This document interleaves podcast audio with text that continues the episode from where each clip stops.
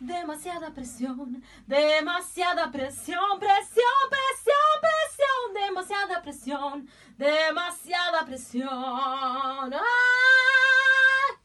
Buen día, ¿cómo va? Demasiada presión es una necesidad. Un grito que viene desde adentro. Somos un grupo de mujeres que unen sus voces Para romper el aire con preguntas. Es así que cada programa compartimos experiencias y risas. a través de charlas, debates y entrevistas. Buscamos armar un camino Que nos encuentre libres. Bienvenidos todos a otra edición de Demasiada Presión. Estamos, seguimos desde la cuarentena, desde nuestras casas, desde el encierro. Eh, hice la misma presentación que la otra vez porque estamos casi igual. Eh, acá hoy falta Dai, que pobre se siente mal, así que le mandamos un beso enorme. Estamos acá con Leila Weisman. ¿Cómo va, Leila? Hola, bien, todo muy bien. Tengo ¿Todo está material preparado para hoy, para entrevínculos muy interesantes. Vamos, vamos. ¿Vos, Lari, qué onda? ¿Cómo viene eso? Yo, me encanta que nosotras no estamos siempre juntas, ¿viste? Como primero Ah. una, después la otra, las hermanas. Sí, las hermanas Weisman. Sí, yo estoy regia, súper bien.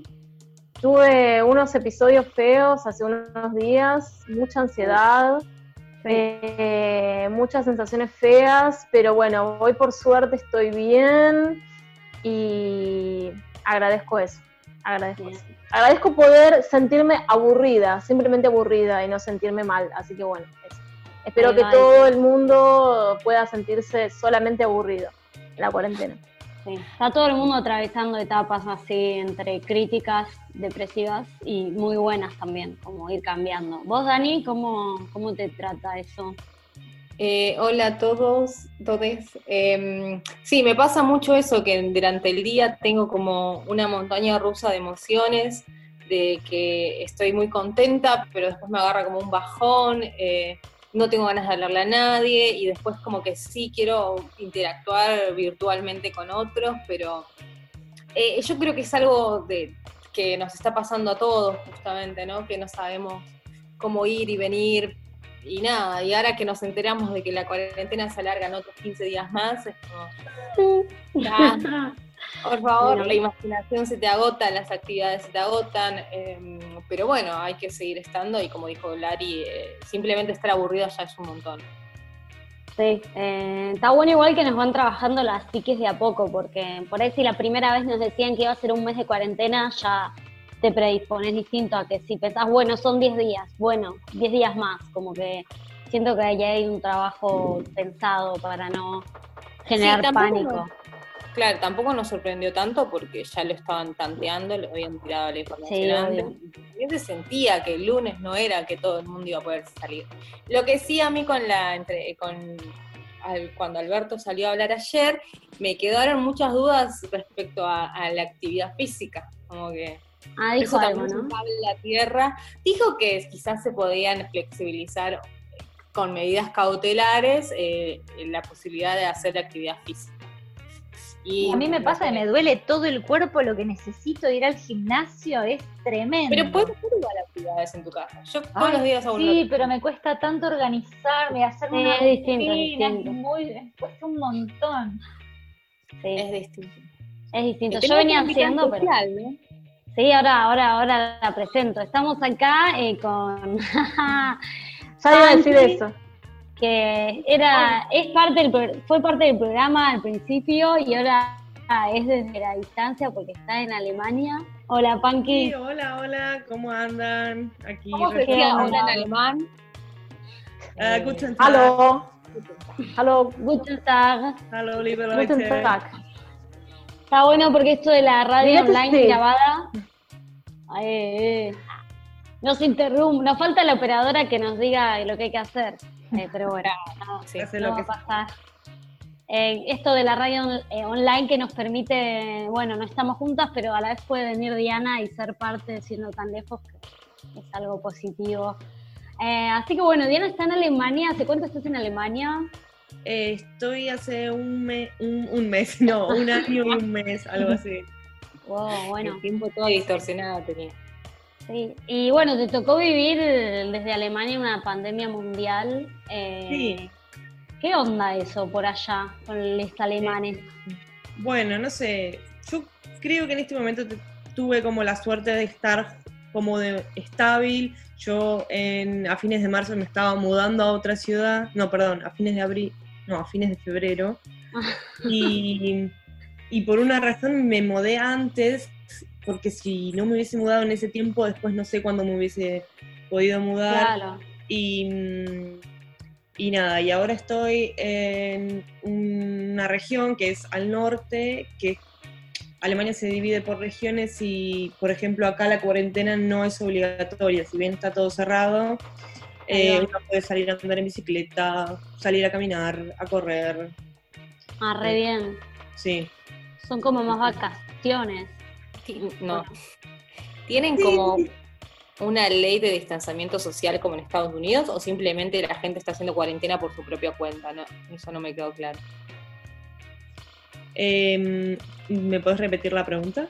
O sea, el la cuarentena no es obligatoria a nivel nacional, pero sí hay, hay algunas medidas que ha tomado el gobierno, ¿no? O sea, Es, es obligatoria en ciertos em, Bundesland, em, Distritos. distritos, eso. Distritos. Por ejemplo, en el estado de Baviera, que mm, es el estado del, del- al sur de Alemania, es completamente mm, obligatoria la, la cuarentena y si saliste multan. Claro. eh, pero también es el, es el distrito más afectado eh, con el coronavirus. Pero ¿Y ¿cómo si te algunos- multan? ¿No, ¿No pueden ir a hacer una compra? O sea, Bueno, sí, tienen pero esas, esas- Si no tenés como un. Supongo que es como en Argentina Certificado. también, puedes salir a comprar, sí. Claro. pero no podés ir ahí a caminar y todo eso. Ahora, ¿por qué en algunos distritos sí y en otros no? Porque el distrito que no tiene la cuarentena obligatoria no puede verse afectado en algún punto. No, para mí que debe ser por un término de federalismo de- del gobierno, o sea, que cada gobernador, bueno, no, es como un Cada paralelismo. distrito tiene Sí, sus propias cada- leyes, sus propias Claro. eh, reglamentaciones, se manejan de esa manera. Claro. Sí, pero igual nada, yo personalmente también lo estoy viviendo como, es como que ya estoy acá hace tres semanas, si bien me pongo a hacer un montón de cosas, eh, como que también me vuelve un poco todo, eh, como que me pongo a extrañar un poco Argentina y cosas así Claro. porque no tengo como la actividad que yo iba a hacer en esta ciudad. eh, así que nada, es como medio también un bajón. Claro. Ah, Dani murió. Se enojó el teléfono. Se enojó. ¿Y ahora qué Eh, actividad estás haciendo ahí?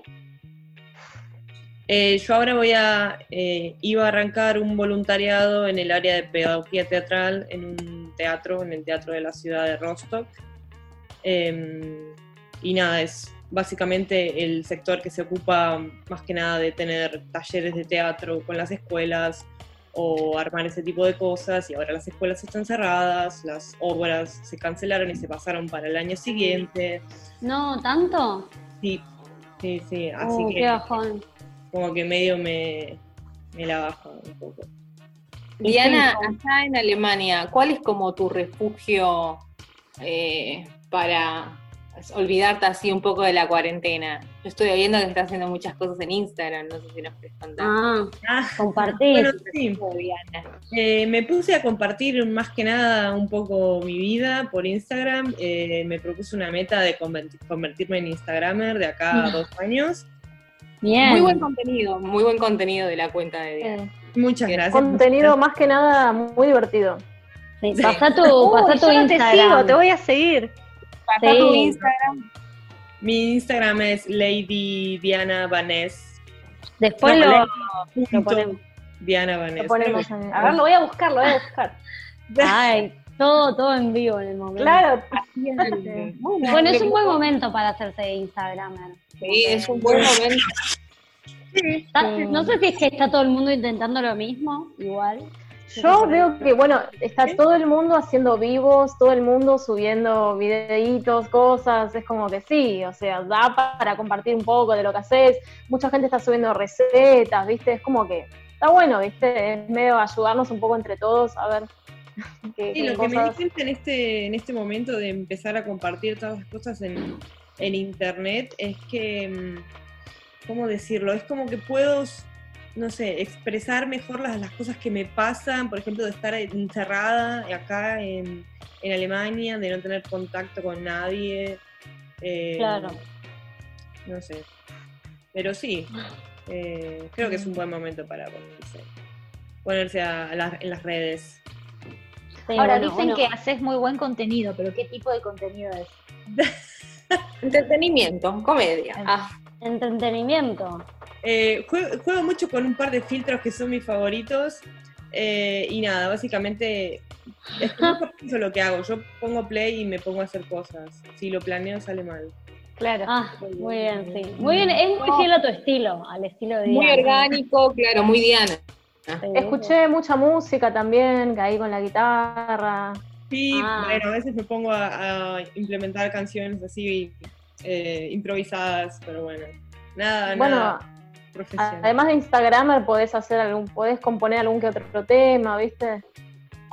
sí, sí, sí. Ese tema que nos hiciste escuchar de los alemanes niñes.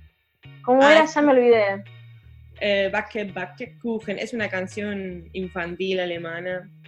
Eh, y sí, estuvo bueno. Fue nuestro gran supón.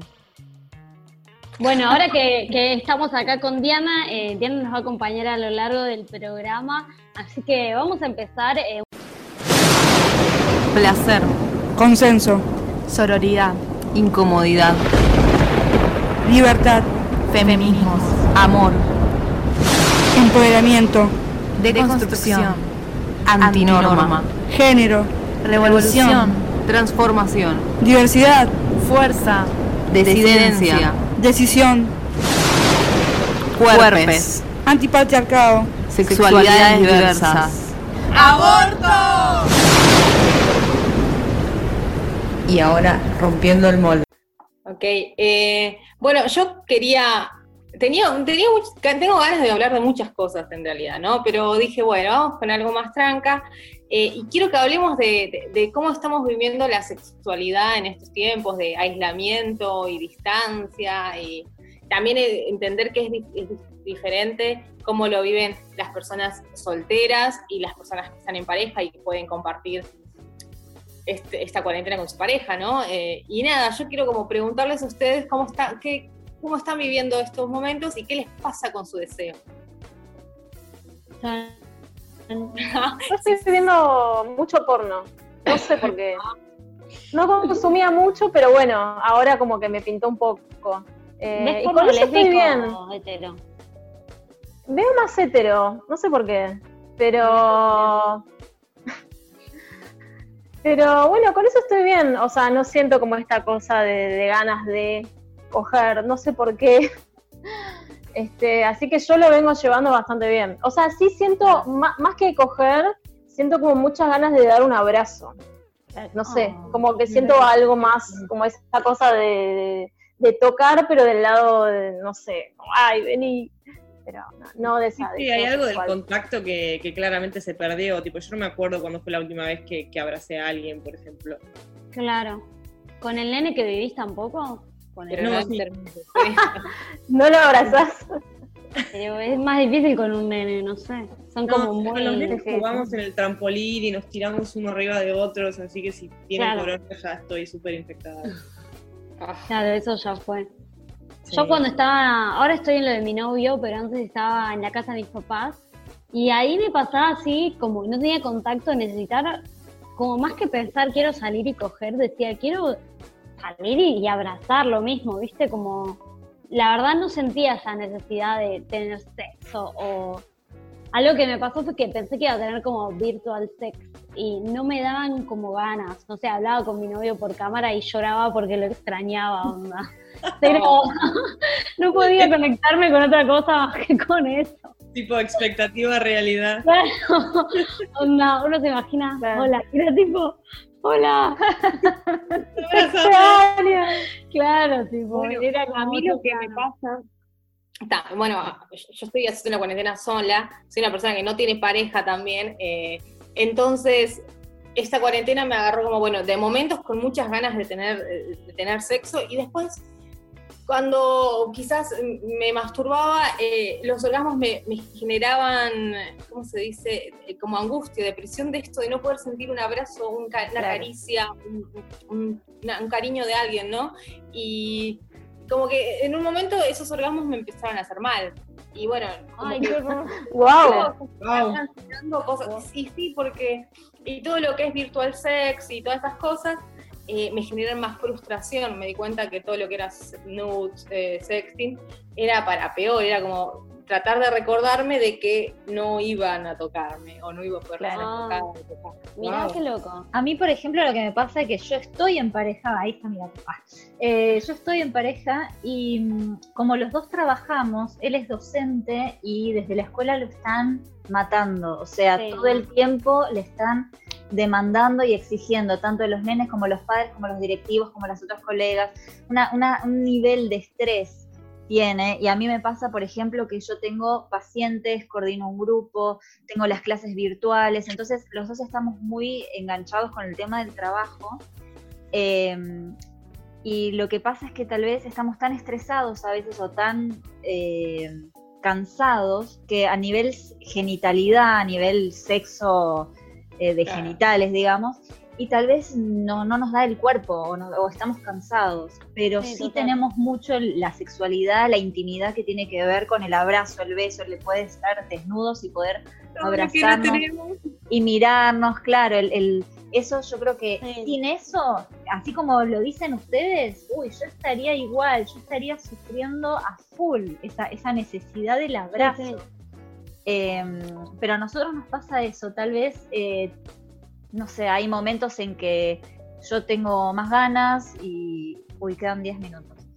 Eh, yo tengo más ganas y él no, o él tiene ganas y yo, y yo no, entonces él se toca o yo me toco o jugamos con eso juntos o separados, pero pero hay momentos de, de- de que sí hay encuentros, es decir, no es la fantasía de, uy, ahora hay tiempo para estar cogiendo las 24 horas, vamos a hacer maratón, tipo, no, no Claro. Al menos en mi caso no existe. Pero hay como una re expectativa de decir, bueno, ahora que estás todo el día con tu pareja encerrado, vas a estar todo el día full y también de golpe onda la vida cotidiana y todo. Claro. Digo, y también sucede mucho de que hay encuentros y desencuentros a nivel emocional, a nivel convivencia, a- tipo, Sí, se nos claro. rompió un filtro de agua, ponele. Y bueno, fue todo un tema ten- no tener filtro de agua, ir a comprar bidones, comprar el filtro en Mercado Libre, esperar a que venga, el retraso de que venga. Entonces eso va generando roces o va generando cosas que decir, ok, nosotros convivimos hace dos meses, tres meses, entonces es como todo el Claro. reaprendizaje que ayer de hecho estuvimos hablando, el reaprendizaje de cuáles son los espacios de cada uno, cómo hacer para respetar el espacio de cada uno, cómo hacer para, bueno, tocar la puerta. Yo vivo sola desde los 26 y no estoy acostumbrada a tocar la puerta o no estoy acostumbrada Claro. a que hay un otro y ahora sí, entonces cambia la dinámica. Claro, una de las cosas que está pasando con la gente que puede convivir con su pareja es justamente esto, que quizás el deseo y toda la libido pasa a un segundo plano, o sea, pasan a otras cosas a estar primero cuando tenés así una- un montón de actividades. Eh, y también está, bueno, esto de, de la depresión, la angustia, estamos en una pandemia, nos vamos a morir todos, tipo, Sí. y, y eso también genera angustia y el placer, nada. Hola gente, perdón, no sé qué me pasó. Se me desconectó todo. Disculpen, aquí estoy otra vez. Hola, Lara. que te fuiste, Lari, ¿eh? Igual. No me fui, se, no sé qué me pasó, se me desconectó, pero Justo sigan, empecé a hablar yo, justo empe- empecé a hablar yo, se fue. Sí, yo dije, se sintió incómodo por la hermana.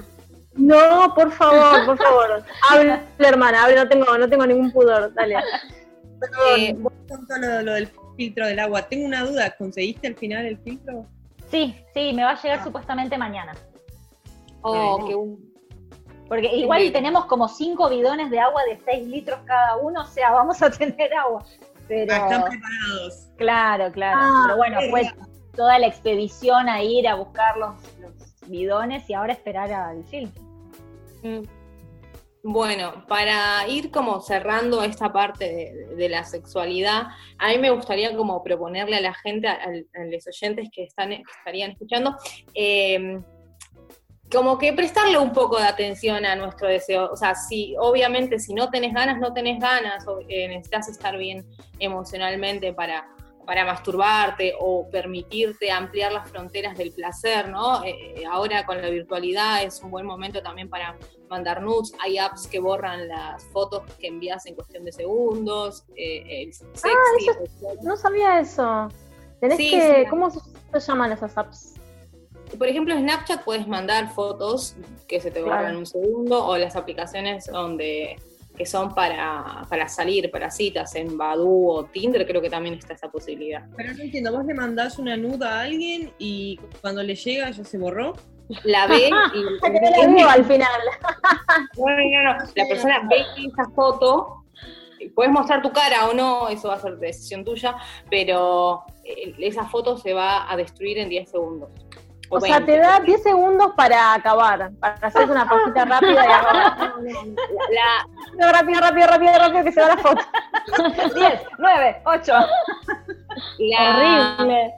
El por qué es de los 10 segundos o 30 o 20, eso es algo que puedes decidir vos también, eh, es justamente para que la foto no, la, no, no se guarde en el celular de otra persona y después ande circulando. La idea es como tener, hacer, enviar nudes a personas que no conoces si te interesa o no. eh, como Ah, bueno. yo quería contar una cosita. Quedan En cinco Tinder- minutos y tenemos que reiniciar. Ah, bueno, yo quería contar una cosa. En Tinder eh, hay una opción que es paga que, digamos, en la ubicación, vos lo que podés hacer es, por ejemplo, yo tengo ubicación ahora en Villa Crespo. Entonces, ¿qué hago? Lo que antes tenías que pagar era que podías elegir, no sé, por ejemplo, cualquier lugar del mundo, por ejemplo, quiero conocer una chica italiana. Entonces, como escribo dónde quiero ir, como quiero viajar, hay como un avioncito que viaja, y pongo, no sé, Bolonia, Italia. Entonces, lo que pasa es que me aparecen todas personas de Bolonia. Y eso ahora es gratis. Entonces ahora vos podés hablar con gente de todo el mundo en Tinder. Tipo, no sé, sexting con gente de otro lado. En ¿Cómo? inglés. Puedes hacer sexting con, con personas así de manera No. internacional. Claro, y es así, la cantidad de veces, o sea, vos podés como ir viajando la cantidad de veces que vos quieras, y podés ir, no sé, desde Italia hasta Nueva Zelanda, no sé, hasta Egipto, y vas a encontrar gente de, de todas partes del mundo que usen el Instagram ahí en esa sociedad. Para la gente que tenga ganas de hacer eso, yo ya lo estuve probando. Y está bueno también para practicar idiomas, no solamente para mullar, porque sabemos que no va a pasar nada con esa persona. Practicar idiomas. Practicar idiomas. Igual eh, algo que Dani pienso que no sé si esto de como que está bueno en la virtualidad en el sexo, pero no sé si es como que no funciona en todos ni en, ni en todos los vínculos, porque No, por ahí claro. con alguien sí te pasó una vez de algo virtual sexual, pero con otra persona no se da, entonces uno está como entre, "Uh, debería tener sexo virtual porque es la única No, forma, no, pero por ahí no Es una, es una opción más, o sea, si, si te, si tenés muchas ganas y quizás no tenés cómo descargar eso, sirve también, si no, es simplemente darse un espacio para uno mismo y empezar a, a, no sé, a, a explorar otras prácticas masturbatorias también. O sea, para las mujeres también es un buen momento para agarrar un espejo y mirarnos la vulva y decir, bueno, che, ¿qué hay ahí abajo? ¿Qué es lo que me genera deseo? ¿Qué, ¿Cómo me toco? ¿Cómo, cómo no me toco? Si pruebo otras cosas. Es un buen momento también para comprar juguetes sexuales si tenés ganas de explorarte como Yo mujer, tengo ¿no? una pregunta. Sí. Eh, ¿Se pueden comprar juguetes sexuales? ¿Te los traen ahora a domicilio? Por ejemplo, hay una casa que es muy famosa que está en Corrientes, eh, un sex shop que está haciendo ahora, eh, hay un 30% de, de descuento también, yo estoy buscando.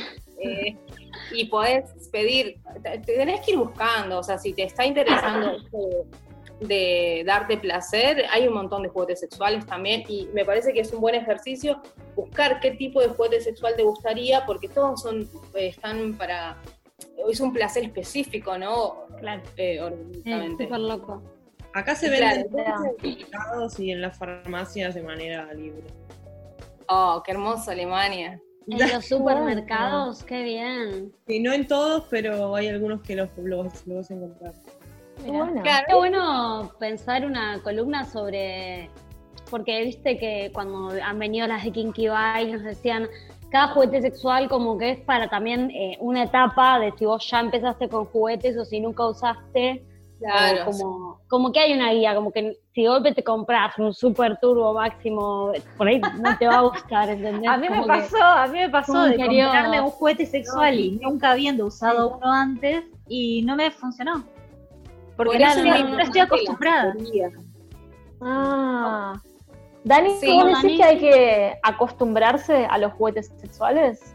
No, no, no, no. Eh, para mí es importante la asesoría en términos de, bueno, a ver, eh, yo nunca me toqué con un juguete sexual, ¿no? Y, y digo, bueno, quiero probar algo. También hay que, cuando uno va a comprar algo, hay que entender para qué zona lo quiere. Tipo, Claro. Tenés juguetes que son clitoriales, otros para introducir en, en la vagina, otros para sexo anal, otros para, no sé, y hay un montón de cosas y vos tenés, tipo, la primera pregunta para comprarte algo es, bueno, ¿dónde me quiero estimular yo? Y ahí vas a Claro. empezar.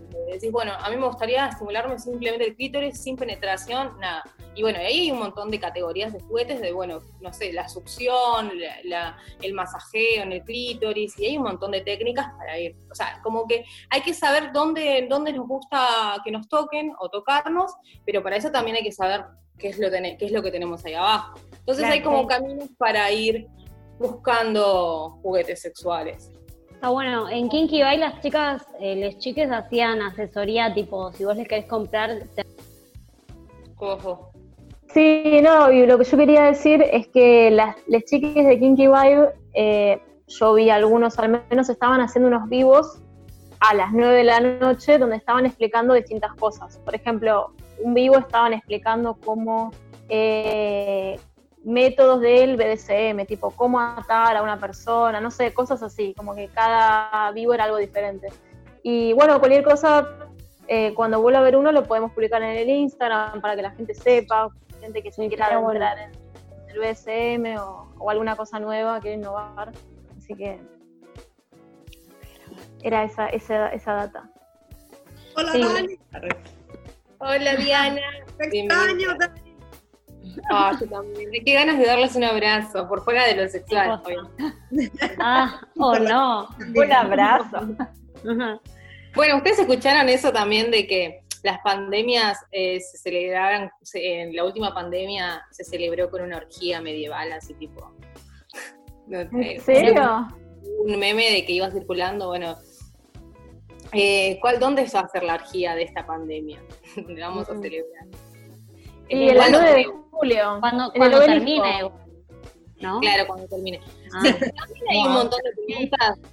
¿Cómo vamos a vivir la sexualidad luego de esta pandemia, después de haber instalado toda una disciplina de distanciamiento social, ¿no? Y se van a replantear nuestras prácticas sexuales, etcétera, etcétera. Sí. Es muy Bueno, interesante. yo- Es muy loco eso, ¿no?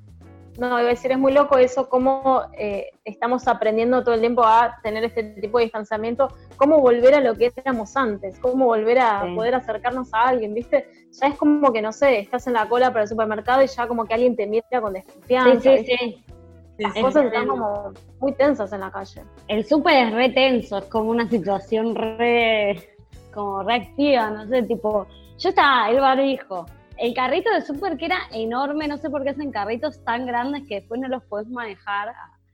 Y él tenía guantes y tenía que agarrar cosas y tenía una lista, pero no podía tocar y no podía acercarme a nadie y era como muy difícil hacerlo rápido, era como, voy a tardar un montón acá adentro. Es como el juego del mundo es lava. Sí, Como claro, no, ya- así que la- A mí cada Hablemos vez que voy también al de- supermercado, me vuelvo a mi casa, me duele la cabeza. Del nivel de tensión que tengo por salir a la calle. Es como, estoy así atenta a todo. Sí, sí, sí, sí. No, y hablemos también de cómo cuando apenas como abrimos la puerta de nuestras casas ya te pica todo el cuerpo y toda la cara. Tipo, ya querés rascarte los ojos, la boca, Todo, algo. todo. Todo. Nunca te picaron tanto los ojos. Nunca.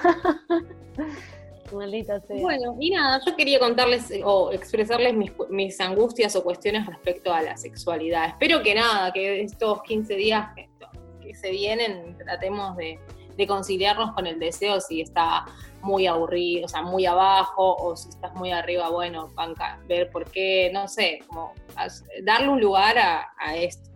Escucharse, ¿no? Como no Claro, a obligarse a... escucharse, a escuchar nuestro cuerpo, a escuchar nuestro placer, nuestro deseo.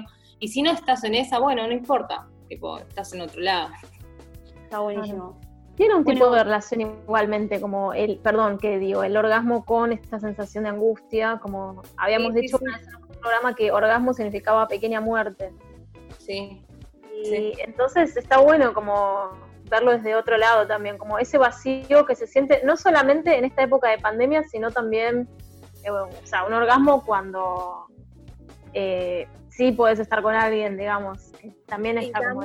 Pero bueno, Pero cuando estás sola también el orgasmo lo que tiene de interesante es que después de un orgasmo te sentís mucho más con, bueno, no sé si ustedes, pero te sentís como más viva y eso sirve para atravesar esto. Claro. Para que no nos Bueno. a- Alcohol, Con alcohol, Con alcohol. emborracharse. borracharse, sí. Y mucha gente tendiendo al alcoholismo en esta cuarentena. Eh, pero bueno, eso lo vamos a hablar en otro programa. Y ahora vamos a seguir con Ley en, en Entre Vínculos. Quiero estar en ese programa, ¿eh? Dale, dale, te traemos. Y también necesitamos el programa de juguetes sexuales, tipo... Ah, yo hago, yo hago Dale, lo hace Dani, lo hace Me Dani. está pegando mucho. Hola a todos, yo soy Leila Weisman, soy psicóloga. Bienvenidos a mi podcast Entre Vínculos. Este libro, La guerra contra las mujeres, no sé si se lee bien o al revés, de Rita Segato, que me pareció súper lee bien. Eh, estoy leyendo mucho en esta cuarentena, por suerte, estoy leyendo a full. Ahora estoy leyendo La mujer rota de Simone de Beauvoir, una novela, Ah, eh, que en realidad no es novela, son tres cuentos cortos, pero bueno, ¿Está yendo bueno? a este texto. Está bueno, sí, sí, muy interesante. Bien, voy a leer lo que dice. La experiencia histórica masculina se caracteriza por los trayectos a distancia exigidos por las excursiones de caza, de parlamentación y de guerra entre aldeas y más tarde con el frente colonial. La historia de las mujeres pone su acento en el arraigo y en relaciones de cercanía. Lo que debemos recuperar es su estilo de hacer política, en ese espacio vincular, de contacto corporal, estrecho y menos protocolar, arrinconado y abandonado cuando se impone el imperio de la esfera pública. Se trata definitivamente de otra manera de hacer política, una, una política de los vínculos, una gestión vi- vincular de cercanías y no de distancias protocolares y de abstracción burocrática. Necesitamos rescatar el valor y reatar la memoria de la proscrita y desvalorizada forma de hacer política de las mujeres, bloqueada por la abrupta pérdida de prestigio y autonomía del espacio doméstico en la transición de la modernidad. Este texto a mí me encantó, me pone la piel de gallina, primero porque Rita Segato habla de una manera de hacer política desde el lugar de mujer, desde los vínculos. Y esto es algo que yo vengo procesando, esto de que yo desde mi espacio de terapia, yo hago política también, porque también enseño a mis pacientes a vincularse de una manera mucho más sana con formas que tienen que ver con el feminismo también, con reglas o normas que tienen que ver con el feminismo, que tienen que ver con el respeto mutuo, con poder llegar a un consenso, con poder eh, igualar los derechos de, de, las dos personas o tres personas o la cantidad de personas que tenga una pareja, queremos, pero es decir, que que sea consensuado, que los vínculos sean consensuados y que haya igual de derechos, igual de obligaciones. Y lo que me encanta de este texto, además de los vínculos, es de qué manera la mujer hace política desde el lugar de la casa, desde el lugar de estar adentro, porque siempre fue como el rol impuesto hegemónico, digamos, fue la mujer en la casa, cuidando a la familia. Es decir, con esto de la cuarentena ya no se puede salir a la calle, no se puede estar en donde estaba el hombre dominando, ¿no? No, no, no se está en el espacio del hombre, se está en el espacio de la mujer, que es la casa, los vínculos, el cuidado, el hogar, la, el, el, el, la casa, el hogar, digamos, es decir, el espacio de la familia. Y creo que no sé en qué otro momento de la historia habrá pasado algo así, en donde toda la humanidad, porque acá estamos hablando de una, una pandemia a nivel eh, global, en donde todos estamos cada uno en el espacio que siempre le perteneció, entre comillas, ¿no? Le perteneció la, a la mujer. Y eso me llama muchísimo la atención, porque ahora las reglas son distintas y los hombres que antes tal vez estaban afuera todo el día trabajando y no tenían ni contacto con sus hijos chicos, ahora tienen que estar conviviendo con sus hijos y ahora tienen que estar eh, bajo las normas que tal vez la mujer creó para liderar la casa, porque la mujer tal vez era más dueña de la casa y el hombre era más dueño del trabajo, más allá de que la mujer también sale a trabajar. Eh, muchas veces, no en todos los lugares obviamente, no estoy generalizando, pero digo, eh, tal vez en muchas familias sucede esto que ahora la mujer se encuentra con el hombre que se tiene que adaptar a las rutinas y a los espacios de la casa, que antes lideraba la mujer o organizaba la mujer, eh, lo, como lo que es la limpieza, el cuidado de los hijos, el, el rol de cuidador, ahora lo tienen dos, no lo tienen solamente la mujer. Eh, Me parece entonces me parece súper interesante. Eh, todo esto lo que decís porque eh, pone al hombre en un lugar en el cual obviamente no estaba acostumbrado, eh, a los padres a, a cuestionar su, su, paterni- su pater- Paternidad. paternidad, no Paternidad. y a, también a rever las conductas de masculinidades tóxicas, ¿no? Que vienen, vienen atravesando. Eh, como, bueno, ¿cómo soy padre yo? Eh, ¿Qué tipo de mari eh, compañero soy para mi mujer respecto a las tareas? Es un buen momento también para revisar la distribución de las tareas domésticas, darte cuenta de lo que está haciendo tu mujer todos los días, de si vivís en ese, en ese esquema familiar, es trabajo, es trabajo. y es muy interesante. Claro, es trabajo no remunerado. Y, y siempre entender que la mujer fue la proveedora de, de- de calidad, de agua, de, de- de dar cariño ca- eh, y todo eso. eh, entenderlo como también es, es una ventaja de las mujeres para los hombres que podrían empezar a, a reapropiar. Sí, Sí, O sea, eso sería como en el caso ideal de pensar en una familia con, eh, compuesta por personas que se autopiensan, ¿no? También, eh, como en muchos casos, eso debe estar trayendo a muchos otros otras familias como muchísimos conflictos. eh, Es que seguramente es, es un momento de también, ¿no? reacomodación Eh, de digo, todo. de no ser el dueño del lugar. El tema es que esa Sí. recomendación también puede venir de una forma violenta. Claro. Eh, se ha escuchado cada vez que hay más llamados por violencia doméstica, en donde, bueno, esto de que ahora no estoy en el mi lugar, eh, para el hombre le puede generar mucho ruido y, y- y su primera reacción puede ser esa, violenta, bueno, no estar trabajando, cómo les pegan su masculinidad tóxica, justamente eso. Entonces, ahí tienes razón, Jime.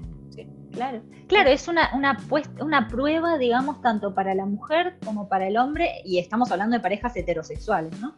Que conviven. Eh, Y de identidades binarias y también. de identidades binarias, claro. Eh, eh, me perdí. Eh, bueno, es, es la reacomodación para los dos, porque es la mujer diciendo, ok, este también es tu espacio, y el hombre diciendo, ok, ¿qué hago con este espacio? ¿Qué hago en este espacio? ¿Cuál es mi rol? Es, es replantear el rol de cada uno, ya sea en la familia, y aunque no tengan hijos, en el espacio también en donde viven. ¿De qué se ocupa cada uno, como decías vos, Dani? Me parece interesante hacer este experimento de verlo con nuestros padres, ¿no? Ver cómo los están llevando, porque ellos son a los que más les afecta justamente esta nueva configuración. Eh, Lo que pasa es que yo ahora vivo con una familia alemana y tienen un, un hijo pequeño y, si bien no es el caso de, mm, es, es decir, el padre trabaja desde la casa porque tiene un, un cuarto de trabajo, pero igual cuando no cuando no está trabajando tiene que dedicarse igual a qué sé yo, a limpiar, a cuidar al nene y nada, para mí yo creo que son como una familia bastante feminista en ese sentido, donde ambos hacen todo y pero sí claramente el, el rol de la mujer siempre fue el de, el de cuidar y de limpiar, pero estaría bueno que ahora el hombre se vea en ese, vea como, se vea como un espejo de, de lo que de lo que están mostrando. Sí, está bueno. Claro. no, es interesante. También está bueno pensarlo en esto que dijo Lari, que digo, estamos hablando de parejas heterosexuales, pero también en las parejas eh, homosexuales se dice, o, o de la sexualidad que sean, se suele dividir como los roles, tipo, bueno, uno por ahí es más de la casa y del cuidado y el otro es el que sale a trabajar, como que a veces suele haber una tendencia que más allá de tu género caes como, bueno, quién es más la mujer en la pareja y quién es más el hombre.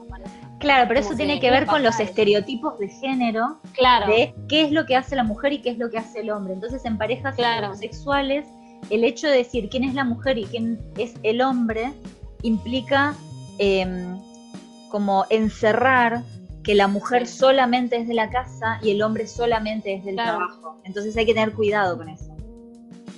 Sí, sí. Muy fácil también ver eh, parejas de lesbianas homosexuales donde se dividen así también, porque caen en el estereotipo. Claro. A pesar de como, una diferencia sexual. Lo ideal sería algo como más equilibrado. sí, que, es lo que se pudieran hacer todas las demás cosas, digamos. Que no se caiga en ese estereotipo. Claro. Es bueno, traía esto porque tiene que ver con cómo nos vinculamos, ya sea en la casa, en la familia, eh, y ya sea de, dentro de la, del ámbito del feminismo y dentro del ámbito de la cuarentena también, ¿no? ¿Cómo nos afecta esta cuarentena en la forma de vincularnos? Algo que me gustó del texto que leíste fue que a mucho tiempo se, por estar la mujer adentro de la casa cuidando, se decía, bueno, la mujer no participa de la política. Pero eso es como que le da luz y decís, al contrario, tipo la mujer al ser la que cría a los hijos, la que ordena la economía del hogar y todo, está haciendo política y eso influye directamente en el mundo también. Como que le dio una relevancia a eso. Porque antes se pensaba que como la mujer estaba adentro no participaba, pero ahora nos vamos dando cuenta que siempre se participó igual. Claro, ahí está la frase, lo personal es político en donde en, en, la elección de nuestras amistades, en la elección de la pareja, en la forma de vincularnos con los demás, estamos haciendo política porque estamos avalando o desacreditando un modelo, un sistema de, que nos domina, que puede ser o el sistema patriarcal o el sistema más feminista. Claro. Sí, está bueno también entender que siempre lo personal es político, eh, pero también para que entender la dimensión de esa politización de lo personal, hay que tener conciencia de, justamente cuál es el peso de nuestras decisiones. Y eso, no sé, yo no lo veo muy desarrollado eh, en otro, en la mayoría de las, de las familias. Como que se cae en esto de los estereotipos de que la mujer, bueno, hace esto, el hombre hace esto, más en las generaciones del 50, por ejemplo. Eh, ahora yo creo que las generaciones que se vienen se vienen un poco más politizadas y concientizadas en eso, pero el resto no sé, ahí hay un trabajo previo. Yo el otro día veía un vivo en Instagram de una politóloga, se llama Florencia Freijo, una grosa, a mí me encantó, y hablaba de esto, de que nosotras, las mujeres, sobre todo feministas, estamos debatiendo temas teóricos desde el género y la deconstrucción del género y cosas así, mientras que el resto de la, de la población está pensando, ¿por qué no se dice violencia de género cuando la mujer le pega al hombre? O sea, es como que el resto de la sociedad está terminando de entender cosas básicas y nosotras estamos teorizando sobre conceptos abstractos que todavía no tienen llegada al bueno, por Eso también por eso también está bueno que el feminismo no sea simplemente académico y teórico, sino que trabaje desde la práctica, desde la interseccionalidad y un montón de cosas más. O sea, si está todo lindo, ¿no? Que me escribas todo lo académico, pero si vos no salís a la calle o a, los barrios más humildes donde se necesita, más, precarizados en realidad, donde se, donde se necesita de estas nuevas prácticas, este empoderamiento de la mujer, no sirve de nada. Totalmente, totalmente. también, pues, no sé, me parece muy utópico. Sí, sí, sí, sí, claro. totalmente.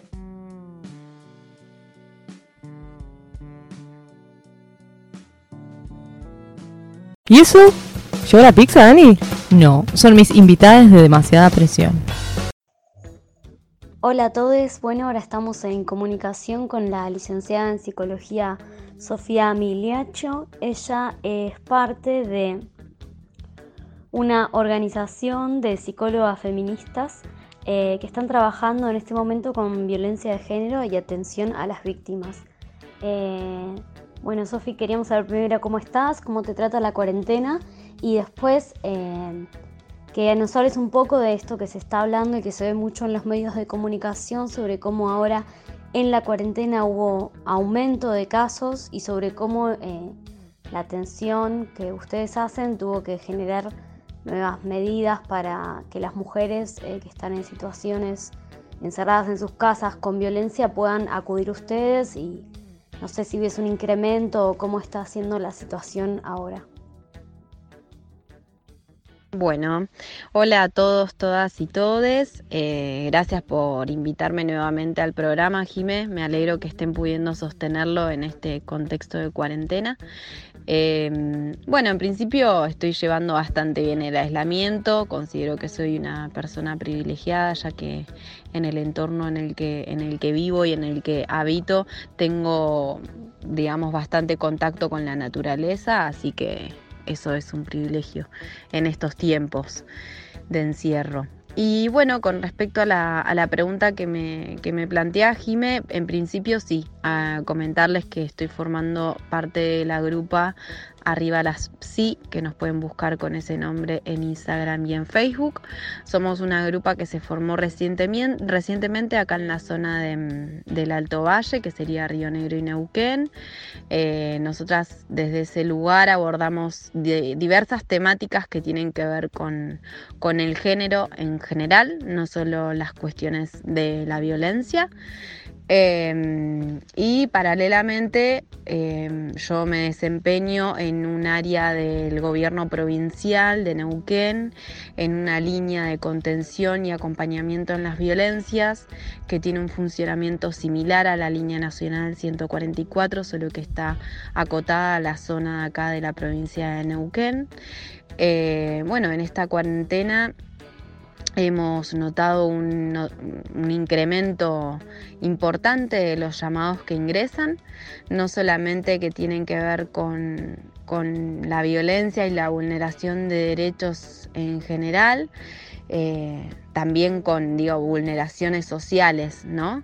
que tiene que ver con, el hecho de mucha gente que está pasándola muy mal a nivel económico, a nivel de, pobreza, de hambre y que también recibimos esas demandas en este contexto desde la línea. Creo que somos uno de los pocos dispositivos que estamos pudiendo brindar respuestas concretas a las temáticas y bueno, obviamente hubo un incremento importante en lo que son las situaciones de violencia.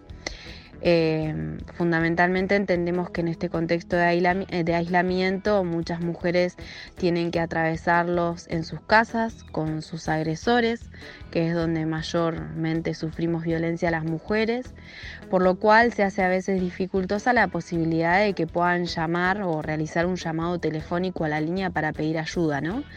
Eh, se han abierto canales como redes sociales, y, y una línea de WhatsApp acá en la zona donde pueden comunicarse. Em, también, bueno, recientemente salió una nota en uno de los, de los diarios eh, principales, digamos, de acá de Neuquén, de, una mujer que pidió ayuda mediante un papel a la vecina, pidiéndole por favor que nos llame, que llame a la línea, ya que ella no podía hacerlo. Y bueno, finalmente esa situación se terminó resolviendo eh, sacando a la mujer de, la casa y bueno, ingresándola a, refugio. Em, esa es otra de las modalidades, digamos, que, que encuentran a la hora de poder pedir ayuda. Muchas veces estamos recibiendo llamados, digamos, de vecinos, vecinas que, escuchan situaciones de violencia y bueno, y se pueden contactar con, nosotras y activar alguno de los dispositivos de guardia con los que contamos. Bueno, Sofi, re, interesante, triste también lo que contás, eh, re bueno el trabajo que están haciendo. Eh, mientras te escuchaba se me, me surgieron varias cosas. Primero, por un lado, eh, está buenísimo que se logre como respuesta sacar a la mujer del lugar, pero a la vez eh, me, genera bronca porque digo, siendo ella la víctima, ella es la que tiene que perder su casa, perder sus cosas, eh, su lugar de pertenencia, cuando en realidad pienso que debería separarse al agresor, ¿no? Como que el que hace las cosas mal debería irse a otro lado. Digo, esto es porque... Eh, digo, cuando llaman a la línea, no es, digamos, una denuncia penal y que, no sé, supongo que para que lo alejen a él tiene que haber todo, todo un juicio, pero no sé, me genera controversia ese punto. Entiendo que igual debe ser la mejor solución que encuentran. Y por otro lado, ¿cómo se hace el convenio? No sé, había escuchado algo como que hacían hoteles eh, para mujeres y no sé, digo, los paga el Estado, ¿cómo, cómo se gestiona eso? Bueno, sí, totalmente, es como vos decís, es muy controvertido que sea la mujer quien tiene que, trasladarse y salir de su hogar, eh, no solo ella, sino muchas veces con sus hijos y entrar todos, digamos, ingresar todos a algún lugar de resguardo. Em, lamentablemente las políticas públicas en este aspecto siguen siendo patriarcales, ¿no? La mujer es quien debe hacer el movimiento, quien debe hacer denuncia, quien debe sostener los procesos para poder salir de las situaciones de violencia. Pienso, por un lado es un proceso que es empoderante en el mejor de los casos, pero por otro lado es todo un movimiento que ella debe hacer para poder salir de la situación de violencia y muchas veces es un movimiento que lo hace en soledad. Em, la verdad que el, el, bueno, antes de que comience el periodo de cuarentena tuve la posibilidad de poder participar de los foros nacionales que desde el Ministerio de las Mujeres y Género eh, se, están, se estaban llevando a cabo de manera presencial por lo menos para poder em, elaborar un plan de acción contra las violencias por cuestiones de género a nivel nacional. En este foro surgió esta inquietud, digamos, sobre el hecho de los de que los agresores finalmente son quienes se quedan en los hogares y las mujeres son las que tienen que hacer el movimiento. Em, la verdad que no, puedo decir que esto vaya a llevarse a cabo eh, en, lo inmediato, pero bueno, por lo menos se empezó a plantear y a cuestionar. Y también pienso que, que debería haber una alternativa para, para todas las mujeres en el sentido de que de que el Estado responda en base a lo que ellas quieran hacer, ¿no? Como digo, eh, muchas, eh, no solo refugio o quedarse en la casa como dos opciones, eh, sino como, bueno, ver qué es lo que ella prefiere, qué es lo que quiere, si quiere quedarse en la casa, si quiere irse, si prefiere volverse a alguna provincia porque tiene su familia de origen allá, o si, no sé, o si quiere alquilarse algo, digo, me parece que son infinitas las posibilidades que podrían brindarse desde Em, digamos, por una salida de la violencia y que el Estado debería estar a la, altura de las circunstancias en este punto, ¿no? Primero tener un presupuesto real sobre, eh, en políticas públicas contra las violencias de género, primero y principal, eh, porque no, sigue sin alcanzar lo que hay a disposición, ¿no? Y sigue siendo algo alejado de la realidad y, sobre todo de lo que las mujeres quieren puntualmente. Eh, y para, para, ir cerrando y no, extenderme mucho más, eh, digo, muchas veces la pregunta de ¿qué querés? ¿Qué querés hacer? ¿Qué, qué te gustaría? Abren un montón de cosas en una, en una charla con una mujer que sufre violencia. Pensemos que son mujeres que no están acostumbradas a que les pregunten qué es lo que quieren, qué es lo que desean. Eh, y me parece que, eso es la perspectiva de género, ¿no? Como empezar a incluir lo que quieren las mujeres, lo que queremos en, el espectro de diversidades que podemos llegar a, contestar y, también a nuestras realidades. Somos tan diversas unas de la otra.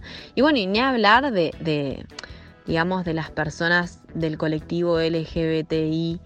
Eh, o sea, también, ¿no? Se abre todo otro mundo y, como grupo vulnerable lo pienso se abre como otro espectro también donde, donde el Estado en este momento y siempre, digamos, históricamente ha hecho un gran vacío, ha hecho un gran vacío. Entonces no hay realmente como em, la voluntad de implementar políticas públicas reales que nos tengan en cuenta, digamos, y me parece como un punto re importante a destacar en este, en este momento.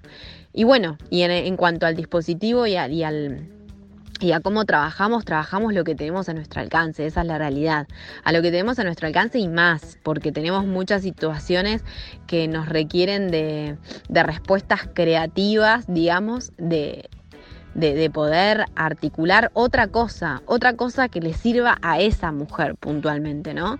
Que no tiene que ver con lo que el llamado anterior le sirvió al anterior, o sea, tiene que ver con, con la particularidad y la singularidad del caso por caso.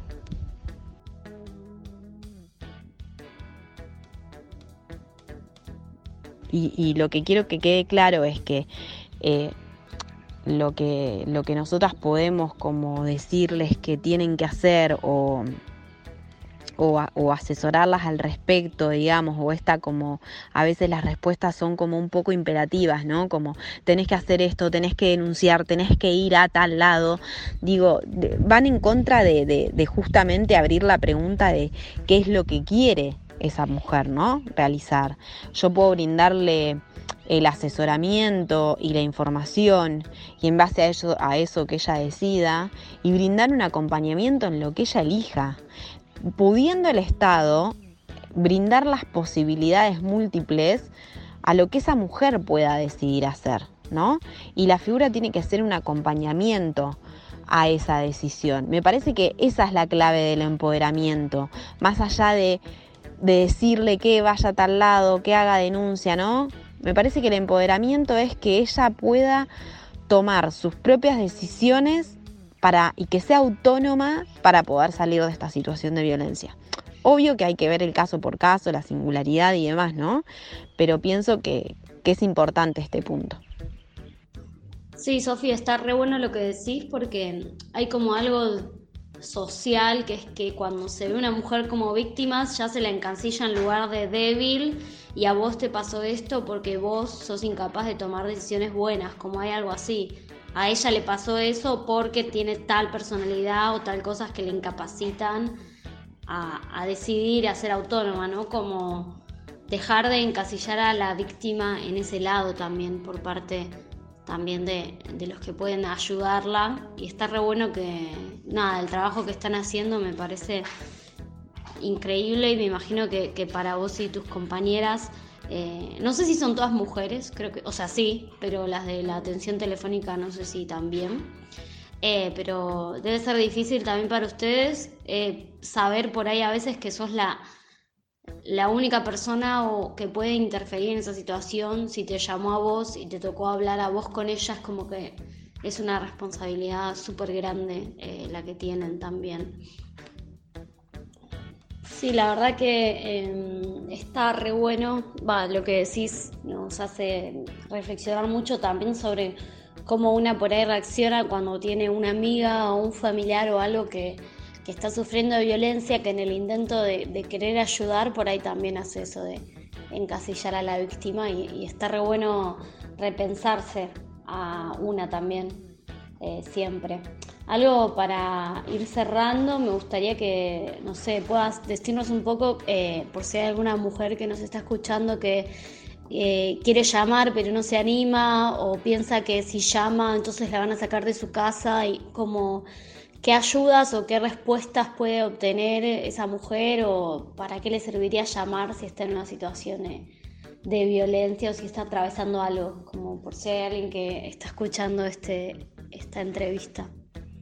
En principio que no, que no duden en pedir ayuda a quien tengan cerca, ya sea llamando a la línea nacional 144 eh, o alguna vecina, vecino, familiar, amiga, amigo que, la pueda ayudar, que la escuche.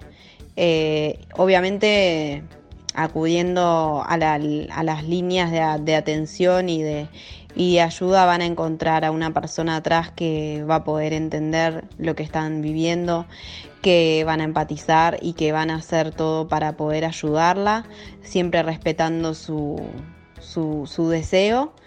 Em, y bueno, me parece que, que esa es la vía, pidiendo ayuda a quien tengamos a nuestro alcance. Eh, no solo para, para, alguna mujer que esté sufriendo víctima, que esté siendo víctima de violencia va el mensaje, sino también para aquellas personas que tienen a alguien cercano o cercana que, que sabe que está sufriendo violencia o que están escuchando ruidos en, en la casa de al lado. Es el momento de involucrarnos, es el momento de, de hacernos parte de la problemática porque somos parte digamos, de, de, esta problemática y me parece que la verdadera erradicación empieza por, por involucrarse, por involucrarse, poder asesorarse, pedir ayuda, también si hay algo que por ahí no, no alguna persona que hay algo que le genere pregunta, que le haga ruido, que no sepa bien si, si, esto que le está pasando es violencia o no, sepa que también llamando puede recibir asesoramiento con respecto a eso, eh, saber si lo que le está pasando es violencia, qué posibilidades tiene de hacer con respecto a eso, qué es lo que quiere hacer, digamos. Va a haber una persona dispuesta a escuchar eh, y a contener y acompañar el proceso que, que decía hacer, básicamente. Bueno, genial, Sofi. Eh, muchas gracias por la entrevista. Seguramente seguiremos en, en, otro momento hablando más del tema. Eh, y nada, gracias. La verdad que me deja, nos deja pensando a, a todas y a todos cómo poder ayudar y cómo poder ir cambiando las cosas que arrastramos desde hace un montón eh, para poder que todos estén un poquito mejor. No, gracias a vos, Jime, a, todo el equipo de, la radio que siempre me tienen en cuenta. Así que, bueno, por supuesto, seguiremos en contacto hablando de, lo que quieran, que tenga que ver con, la temática de, del género. Eh, así que, bueno, eh, estamos en contacto. Les mando un beso grande y a quedarse en casa. Vamos a hacer eh, nuestra agenda cultural. Eh, y bueno, en este caso voy a traer unas películas y series de Netflix que bueno, quizás algunas personas no tienen acceso, es como... pero bueno, las voy a recomendar igual. Que son, bueno, también eh, podemos que HBO abrió dio acceso libre a, a, las personas que tengan telecentro, creo, o cablevisión, así que las personas que tienen algún servicio de, de, de cable, de, ah, cable. De cable, de cable eh, pueden fijarse si tienen ese acceso gratuito. No, telecentro. Bueno. ¿Hay, ¿Hay telecentro en Alemania? No, no era un chiste. No es telecentro, es telecentrum.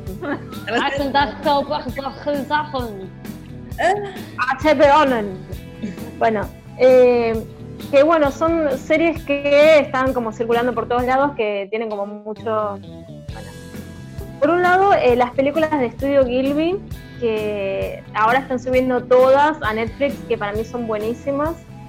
Eh, que quizás mucha gente no sabía eso, que las estaban subiendo, pero sí están todas, hasta el viaje de Chihiro, la princesa Mononoke, eh, el castillo, bueno, había una de un castillo. Un el castillo ambulante.